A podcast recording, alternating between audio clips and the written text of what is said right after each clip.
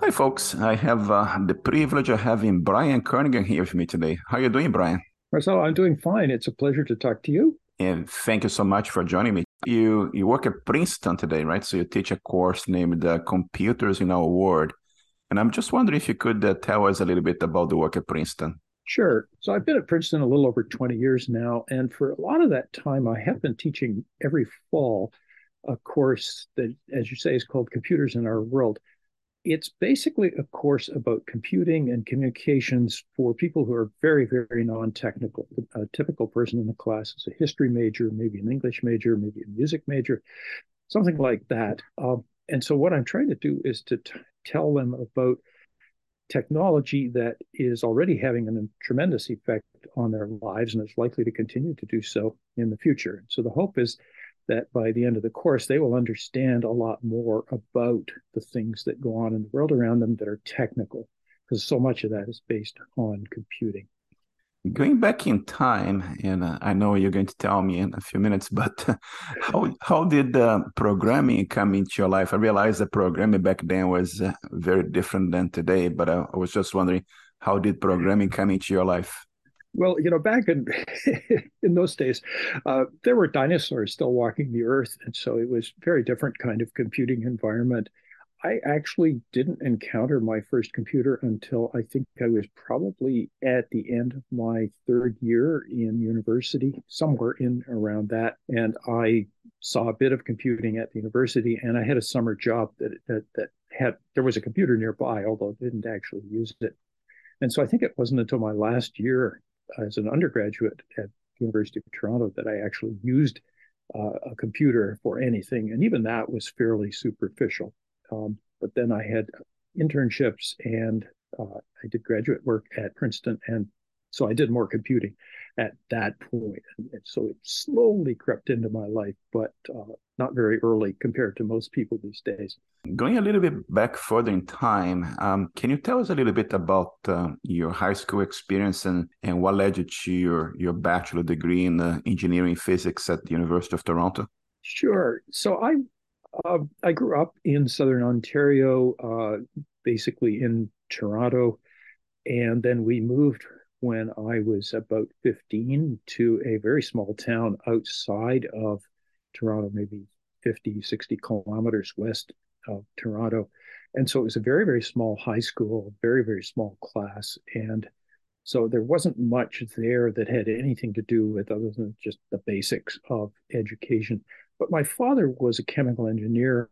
Uh, he ran a very small chemical company, uh, and he had been a chemical engineering major at the University of Toronto. And so it seemed like sort of the natural thing for me to do to go to University of Toronto, but I didn't have any real interest in chemistry. I was probably more interested in electronics. So, and so I wasn't sure what to do. And I had a high school math teacher who suggested that I take the course that you mentioned called engineering physics. And what that was was basically a lot of engineering, but also a lot of math, and physics, and chemistry for kids who were interested in engineering, or at least thought they were, but didn't know what kind. And so it was a fairly, very challenging course. It was the kind of thing that in other schools might have been called a weed out course. That is to weed out the people who for whom it wasn't the right choice. And it was four years of very hard work, but I did get a pretty solid background in a lot of different things, both the call it the more theoretical and lots of math courses that were useful in physics and chemistry, uh, but also some practical engineering sorts of things, uh, because there was, for example, a component about civil engineering. And so we learned about concrete and reinforced beams and so on. So it was a very tough course, but it was kind of uh, satisfying in a way. And I don't think I've ever worked that hard in my life since uh, just to get through that. I was hoping you could tell us um, uh, a little bit about uh, your PhD as well. I think you did a PhD in electrical engineering from Princeton in uh, 1969, correct? Yes, that's right. So after I, I, graduated from Toronto in 1964 in this course called Engineering Physics, uh, which is now called Engineering Science. They changed the name just after I graduated. And I went to Princeton. I had applied to a number of universities, mostly in the United States. It wasn't all that common for Canadians to go to the United States for graduate school. It was much more typical for people to simply go straight to work, or if they were going to go to grad school, to stay in Canada. But I went to Princeton in part because I had a good friend who had been a year ahead of me at Toronto and had then gone to Princeton as well. This is Al Aho, who uh, shared the Turing Award last year. So very, very distinguished guy. But I went to Princeton, and there was no computer science department at Point. It was there was a small uh, collection of very young faculty in the electrical engineering department who were interested in computing. And computing at that point was a very, very young field, uh, much too early to have separate departments, and not really quite clear what the topics of a computer science degree ought to be. But it was a good group of people. Princeton was a great place to be. And so I spent four and a half years at Princeton uh, getting my uh, PhD and graduated very early in 1969. How did you get to uh, Bell Labs? Um, I think you're an intern at uh, Bell Labs at some point in time, correct?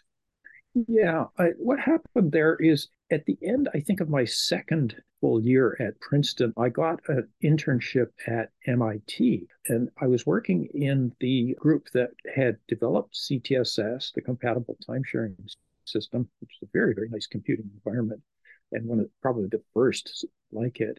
And that group was had just embarked on the Multics project, which was an attempt to do all of the things in CTSS, but do them better, bigger, faster, you know, more complicated, more more of everything. And I got that internship at MIT, I think through good luck, but also because a uh, Princeton grad student had been there the summer before, had done a good job, and they probably thought Princeton people would work out okay. So I spent a summer there in what was called Project Mac and working on tools for this new Multics operating system. And as part of that, I sort of knew of work at Bell Labs, which was going on because Multics was a joint project between MIT and General Electric, which made hardware computers at that time, and uh, Bell Labs, which was a, a, real software operation. And I think that gave me some contact. And in the following summer, this would be the summer of 1967, I uh, got again through probably just good fortune of knowing people an internship at Bell Labs in the research department in Murray Hill, New Jersey, sort of I'll call it 40 kilometers west, southwest of New York. So um, I spent that summer there. I worked with uh, Doug McIlroy, and and I had such a good time that uh, when they offered me a chance to come back the next summer, that is the summer of 1968, I came back again. And at that point, I actually had to get serious about a thesis. So I worked with Shen Lin uh, on a combinatorial optimization problem uh, that my thesis advisor had suggested, and, and Shen and I came up with heuristic techniques for solving it. Uh, the problem was called graph partitioning.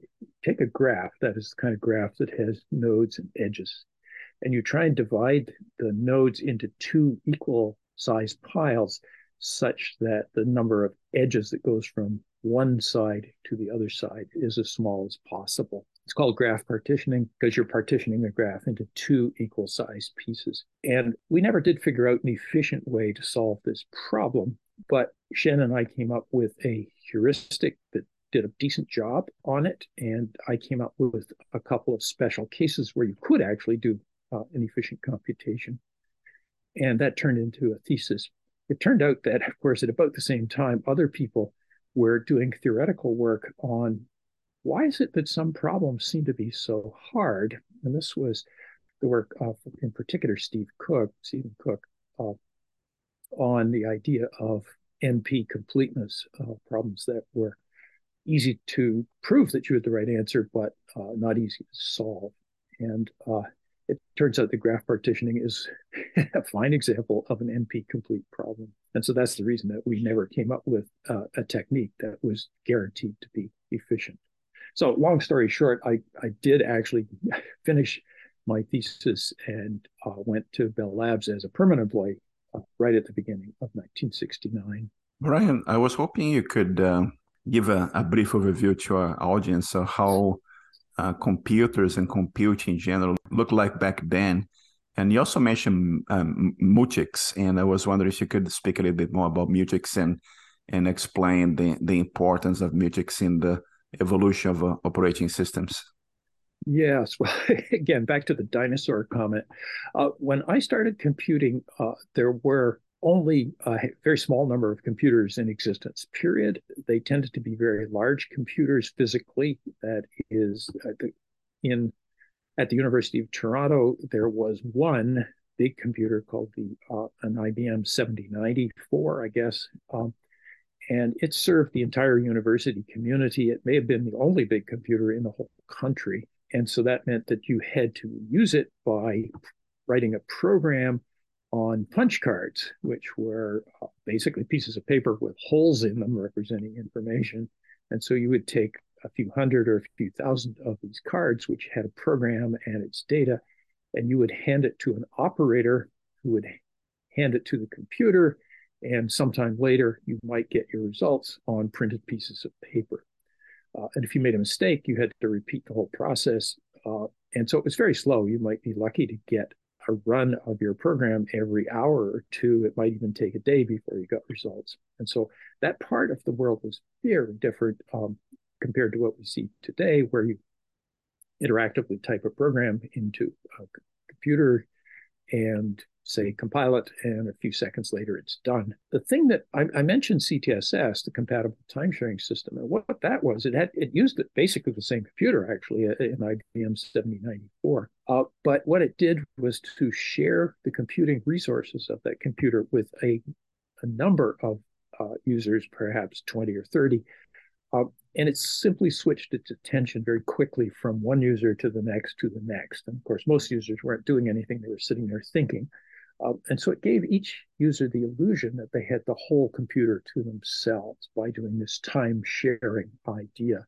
Uh, and it was incredibly more productive and incredibly nicer than punch cards.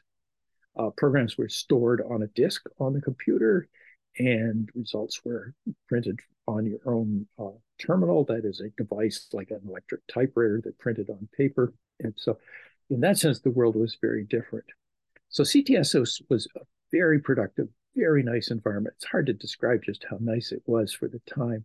Um, and so, what Multics was, and that's M U L T I C S, what Multics was, was an attempt to take the good ideas in CTSS and scale them up uh, it was meant to be an information utility. That is something where people could just use computing from wherever they were, and there would be a central computer that would provide the service.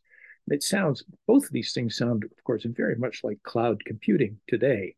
And I suppose, arguably, that's what they were. So Multics was a joint project between, as I mentioned, MIT, General Electric, and Labs. It was physically mostly at uh, MIT because they had done CTSS, they had that expertise and that computer system uh, very easily uh, available. Uh, but other people from Bell Labs could use it uh, remotely, basically by telephone lines, kind of a very early version of internet-like connections today.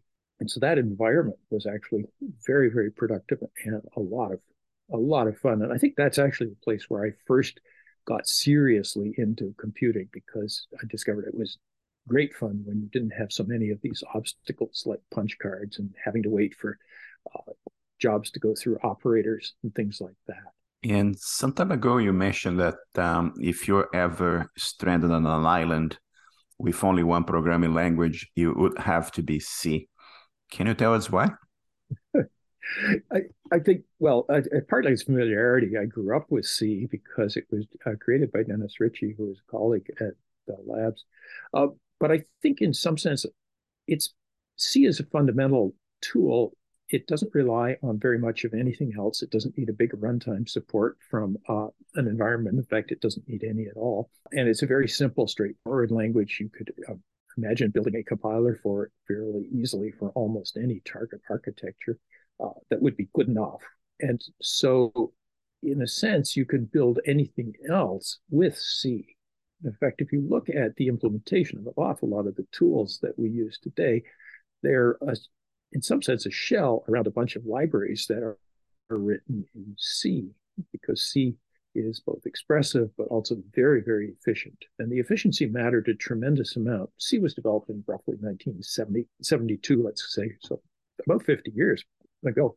And at that point, computers were very, very much less powerful than they are today. They had they didn't run very fast and they had very little memory. And so you had to make really effective use of all of the resources. And C made it possible to do that. You could get very close to the computer. You could actually control what was going on uh, in a way that is hard today with languages which are so much higher level and have so many layers of libraries between what you write as a programmer and what actually gets executed by the hardware.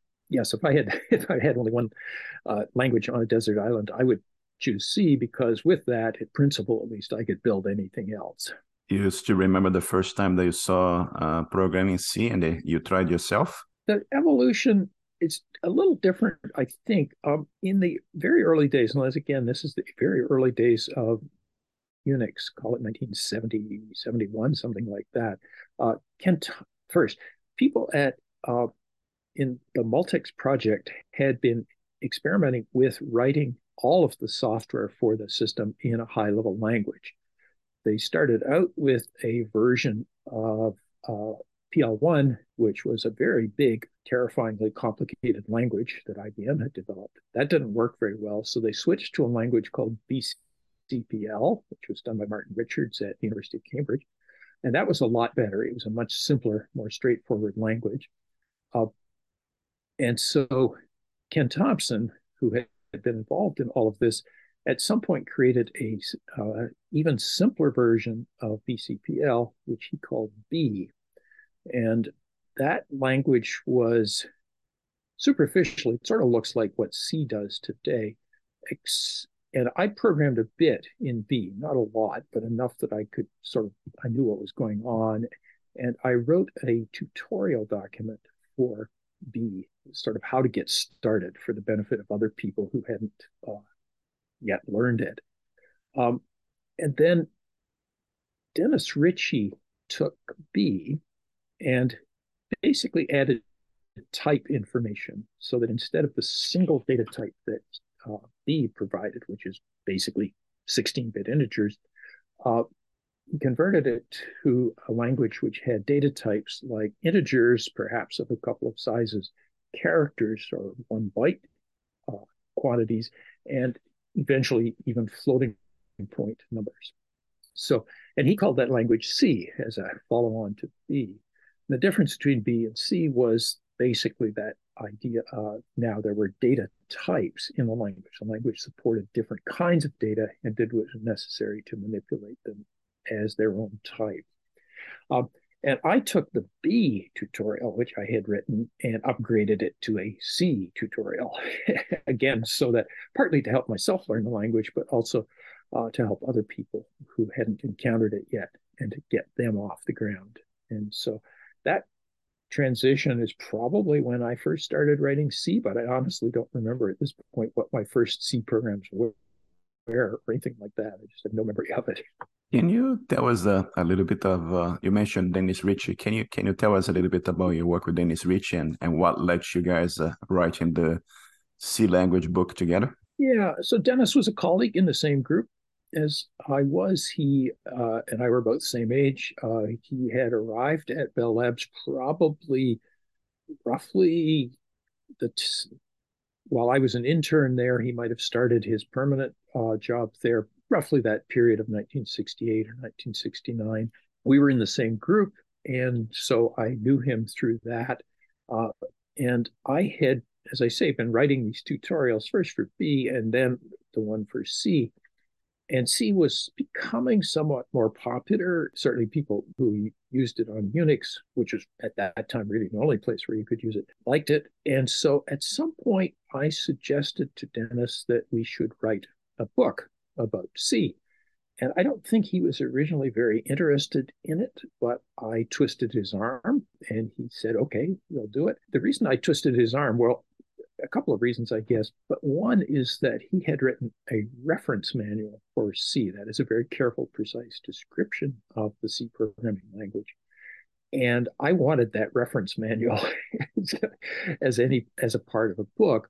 And the other thing is that he was just a great writer. He really, really had the ability to write clearly and concisely and accurately and with a certain amount of, of flair and even dry humor. Uh, so he was an absolutely uh, wonderful person to co-write a book with.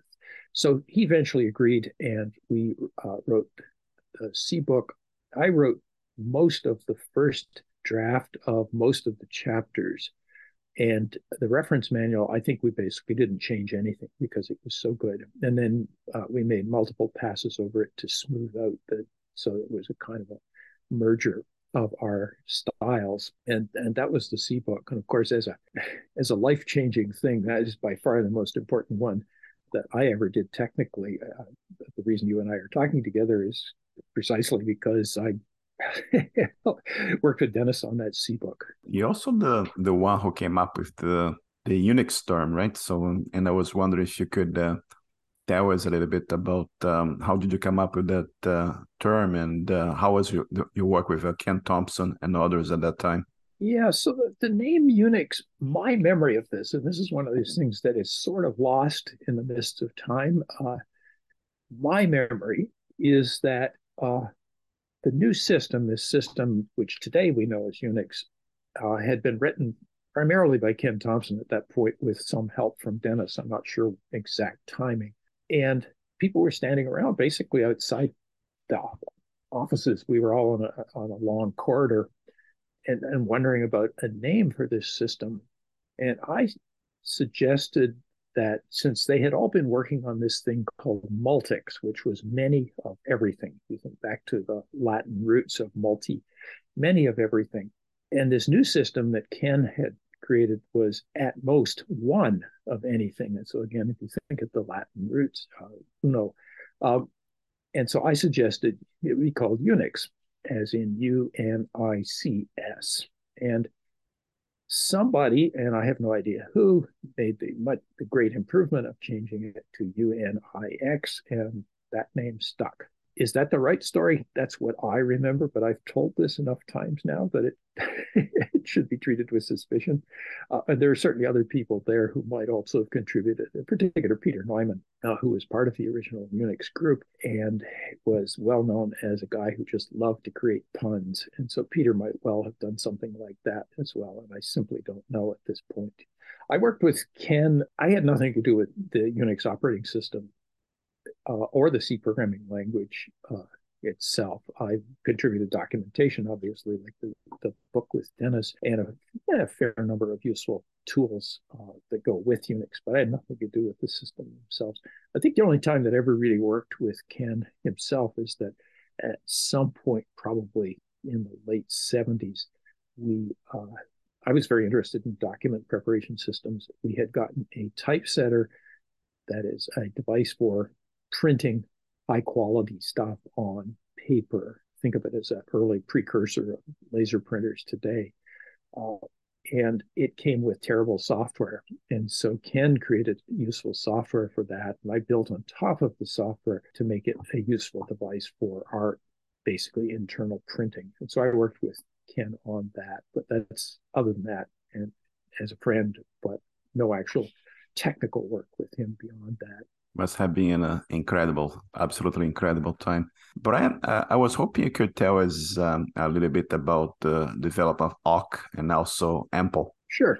So awk was, still is, a, a language that was meant to make it really easy to do simple text and numeric processing, the kind of uh, thing where you want to stream a bunch of data past a process that does something to it, like identify interesting things or accumulate data or transform it along the way, sort of a stream processing kind of uh, programming language.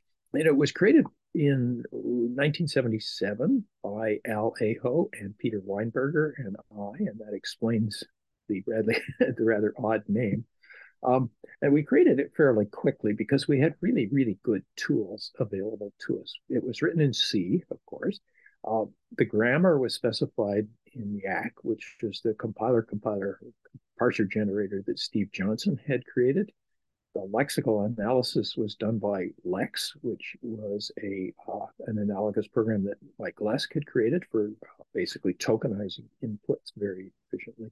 And so we put all that stuff together. Peter did the first implementation, I think, literally over a weekend, and it's been used ever since. I mean, right now, if I were not talking to you, I would be working on the second edition of uh, the awk book, which we wrote a long time ago, and trying to improve the code. So it's still very, very widely used, kind of a core Unix tool at this point. It's the precursor, in a way, of languages like Perl, and then less so, but in that same spirit, scripting languages like uh, Python and JavaScript and so on. The idea that instead of compiling a language, you would interpret it, and therefore you could get off the ground more quickly. And also, they were much more portable because you didn't have to generate code for each individual computer architecture. So that's awk, still very much alive and well. Uh, the other one you mentioned is AMPL. And AMPL is a language for specifying mathematical optimization problems. Things like linear programming is the most obvious example, where you have a system of equations that represent constraints on how much of things you need or have to have, or something like that, and an objective function that you want to optimize. So you use it for things like um, scheduling crews on airlines or figuring out how to feed large numbers of people, give them enough calories, all kinds of things like that. Scheduling classrooms, packing things into boxes, all sorts of things are basically optimization problems. And all of them can be specified in a language that sort of looks like mathematics as you might write it on the board, but is more precise and processable by a computer. AMPL is that language and an AMPL specification of a problem is converted into instructions for a solver, which knows how to solve things like, let's say, linear programming problems. The solver does its thing, finds a solution, sends that back to AMPL, and AMPL displays the results in the terms of the person who had the original problem. And so AMPL was, I not the first such language, but I think has proven over the years to be by far the most successful of these. But it's a much more narrow area more specialized than something like awk, but it's still very much around. There is a small company that I created with the two people who actually did more of the work on AMPL at the time Bob Fourer, who was a professor at, at Northwestern University, and Dave Gay, who was one of my colleagues at Bell Labs. So we created this in the mid 1980s, and I wrote the original version, and Dave Gay took it over somewhat after that and has maintained it since. And we created a small company in about 2000 to keep AMPL going, and that company is still alive and well thriving at this point. Although I don't have very much uh, direct contact, or I'm not doing anything directly with the company per se at this point. But again, a, a specialized language is both awk and AMPL are, I guess, examples of what I might call little languages, languages that focus on a particular domain. Because of that, they can be smaller and simpler than general purpose languages like C or C++, things like that. Uh, they're also called domain specific languages, I guess, if you're looking for a more familiar terminology. And talking about uh, other languages, you wrote a book about the Go programming language, I think with uh, Alan Donovan. And do you think that you could take a Go to an island as well? Uh, I probably wouldn't uh, for a couple of reasons. One, uh, the book that I wrote with Alan uh, Alan Donovan uh, mostly is his work. He's a, just an amazing programmer, and he knows Go inside out like very few other people. Uh, and so I would, you know, ninety percent of the work on the book was really Alan's, and I was not nearly as involved in that sense. I, Go is a nice language and it does some things very nicely indeed. It's very good for oh, network servers, crawlers, things like that, where you want to synchronize multiple processes very efficiently, very, very large numbers of things going on simultaneously. And it looks very much like C as well. It's sometimes been described as C for the 21st century. I think the reason you might not want to start with it on a, a desert island is that it actually needs some kind of runtime to manage the uh, concurrency and uh, garbage collection and other things like that that go into uh, running Go efficiently. So uh, I would say it's perhaps not the right choice for the core stuff, but it would be perfectly fine as the next thing to try and do because it's very good at those kinds of concurrent operations that you might want. And it's also very much uh, more a type safe language. C C gives you lots of ways to make mistakes, and I think it's much harder to make mistakes in many of the newer languages, which are uh, more strongly typed. You mentioned a few times during the interview you have been you have been around for a little while, and uh, you have seen a lot in computer science and, and the evolution of computer science, and since the PDP seven times. I'm just wondering what do you think would be the next um, computer science related impact on people's lives? Something that you you foresee happening in the in the near future? Well, I hate to say it, but my ability to predict the future is pretty awful, uh, roughly speaking. I mean, if I had been able to predict the future uh, and, for example, use that to invest wisely, I would be able to buy a small country. And unfortunately, it hasn't worked out that way at all. Uh, so you should take anything I say about the future with a real grain of salt.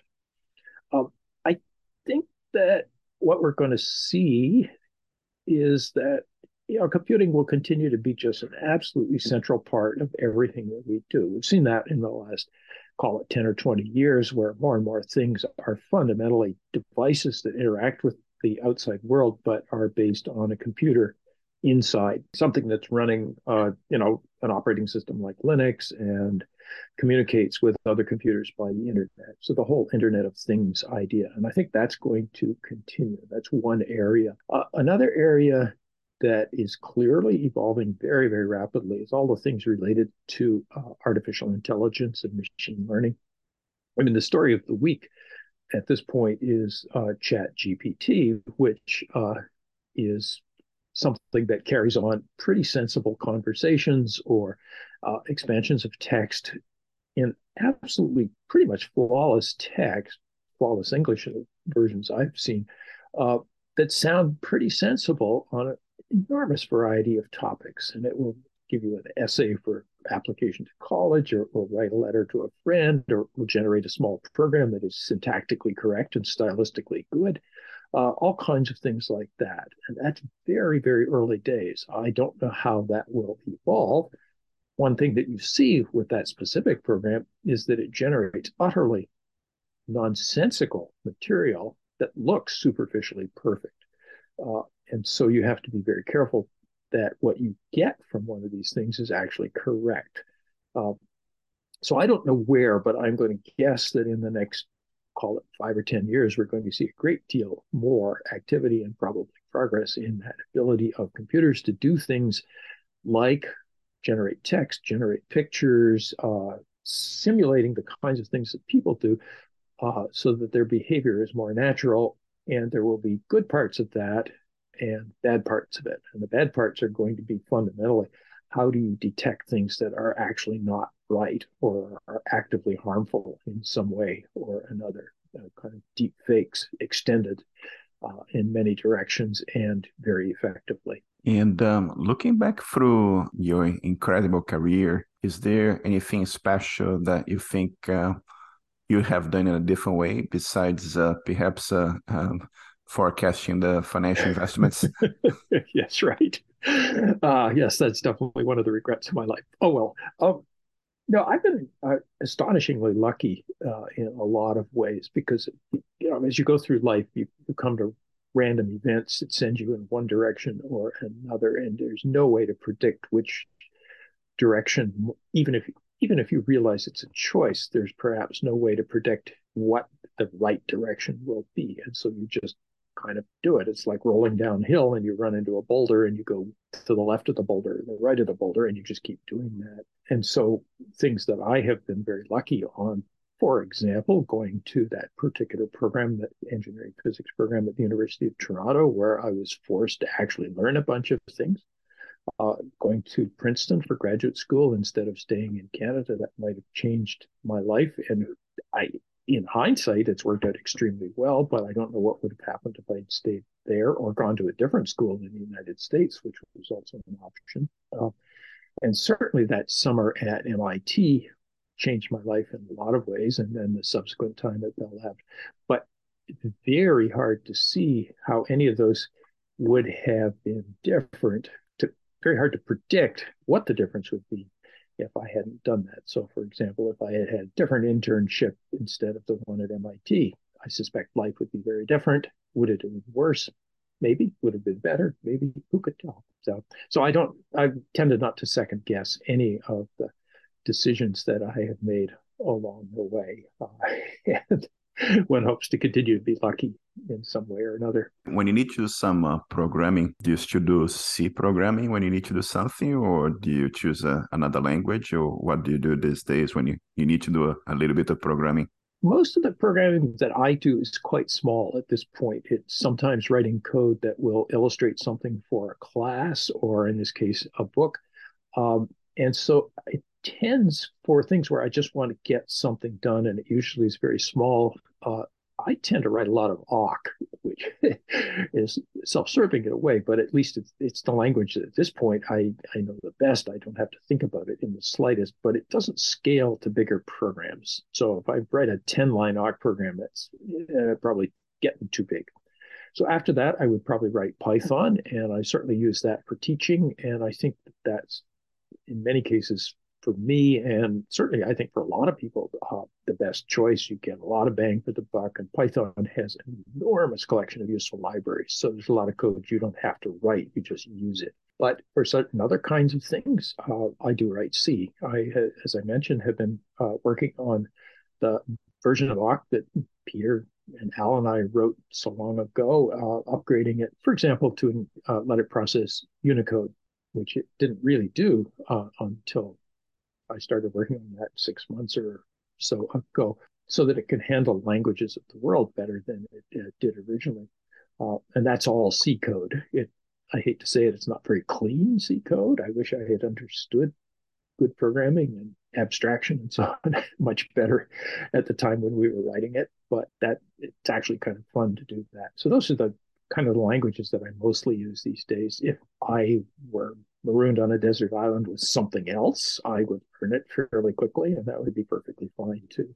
Brian, like um, I mentioned to you, our programming group, the Os Programadores, we have over 4,000 people who are trying to learn uh, programming, trying to get into technology. And um, they, they come up with lots of questions, right? So there's, uh, when you're young and full life, there's always a question if that's the right choice or the right decision. I'm just wondering, what kind of recommendations would you have for those that just uh, starting the the learning path? I think probably the recommendation is to try as many things as you reasonably can. Uh, see what happens. Uh, for example, if you want a career in technology, see how far you can get with resources that are available. There's an awful lot on the web that you can use to teach yourself things. Um, and groups that will help you along. Your podcasts are obviously an example of that. And so try things and see what kind of feels like you want to go further and what feels like mm, that's not for me. And that gives you a better idea of what directions you might go. But it's a fine example of one of these random things where you don't actually know which is the right alternative. And the best you can do is try some of it and see what happens. Um, just wondering, do you have any uh, books, uh, music, movies, or any recommendations, no matter what topic that you'd like to share with the audience? I know you have a, a long list of books that I'm going to include in the podcast notes, but I'm just wondering if you have any specific recommendations, like again, books, music, movies, or anything that you'd like to share. There's a collection of things that I think might people might find interesting. Um, you may have noticed that Fred Brooks died uh, within the last couple of weeks. Fred Brooks was uh, the architect of the IBM 360, which is a computer system that set IBM on a path for many, many years. Uh, he was a very distinguished professor at the University of North Carolina.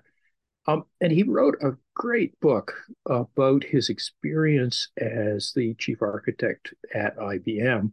Uh, it's called the Mythical Man Month, and it was originally written, I guess, probably in the I'll make up a number, the 80s. I have to look it up. Um, and then I a new edition some years later, and it's a really really good discussion of of some of the things involved in doing software from the perspective of somebody who is managing a big software project. And it's really gracefully written in a lot of ways. And so uh, that's one of a fairly small number of computer books that I go back and reread from time to time uh, for whatever insights it might have. I mean, the world is different now than it was when Fred was working at IBM and then writing the book, but there's certainly good things in it. Uh, another one that I, because it's sitting right close to me, I can see it. Uh, is a, a, wonderful book called How to Lie with Statistics. And again, it's a book, it was written, I think, in 1953, so it's quite an old book. Um, but it's basically about how to detect places where somebody is giving you the wrong impression with the numbers that they're presenting to you. It shows some examples of graphical trickery, it shows you examples of bad computation. And all of the text, in some sense, the numbers are a little dated because they're from the 1950s, but the ideas in it are timeless. And with computers, we can do a much more effective job of lying today than we used to be able to because we can draw even fancier graphics. And so I think it's a very useful uh, small book that's kind of fun to read. There is for people who are in English speaking countries a wonderful collection material on how to write English well uh, called The Elements of Style, which was written by Strunk and White. And again, it's a book that at this point must be close to 100 years old, but uh, updated somewhat. Uh, and so I found that a book that is useful for helping me to write better English. And so for your friends and colleagues who are writing Portuguese, I'm sure there are similar books, books that tell you how to make effective use of your language to better communicate with uh, the people who are going to read. And so I think it's one of those things where knowing how to write well is very effective. And knowing how to write well for people who are not as technically capable as you and I might be, write for audiences who are their expertise is somewhere different. So, how do you write a book for somebody who's, for example, a history major as opposed to a uh, programmer? That kind of thing. Uh, and I think that's useful. I'm sure that you could definitely find examples of that sort of thing. Think about what makes good writing, what doesn't. And of course, along with that, uh, a useful personal skill is how to speak well. Can you talk about what you do to an audience of people who are not in that field and make them think that's interesting? I learned something. And so being able to speak well about what you do is also a very useful kind of thing to do. Um, and I don't have books on how to do that, but that's a useful uh, way to think about what to do, how to make effective use of what you've got. Those are fantastic recommendations. So thank you, thank you for that. And Brian, I I realized I, I could spend uh, uh, ten years with you, and we'd still have uh, lots of topics to uh, to discuss. But I know you have uh, limited time, and you so graciously volunteered that time here. I'm wondering if there um, any questions that you believe um, I should have asked them today, and I, I have not asked it yet. no, I think you've covered pretty much uh, everything uh, in a very orderly and organized kind of way, which is uh, very nice and helpful from my perspective. So I really appreciate the chance to talk with you hope that some of this will be interesting for the folks who listen to the podcast eventually. Oh, it's uh, I, I can guarantee it's incredibly interesting. Uh, it's uh, absolutely fantastic. Is there anything else in particular that you'd like to mention and share with the audience before we, we close? Uh, no, I think that's probably the whole story.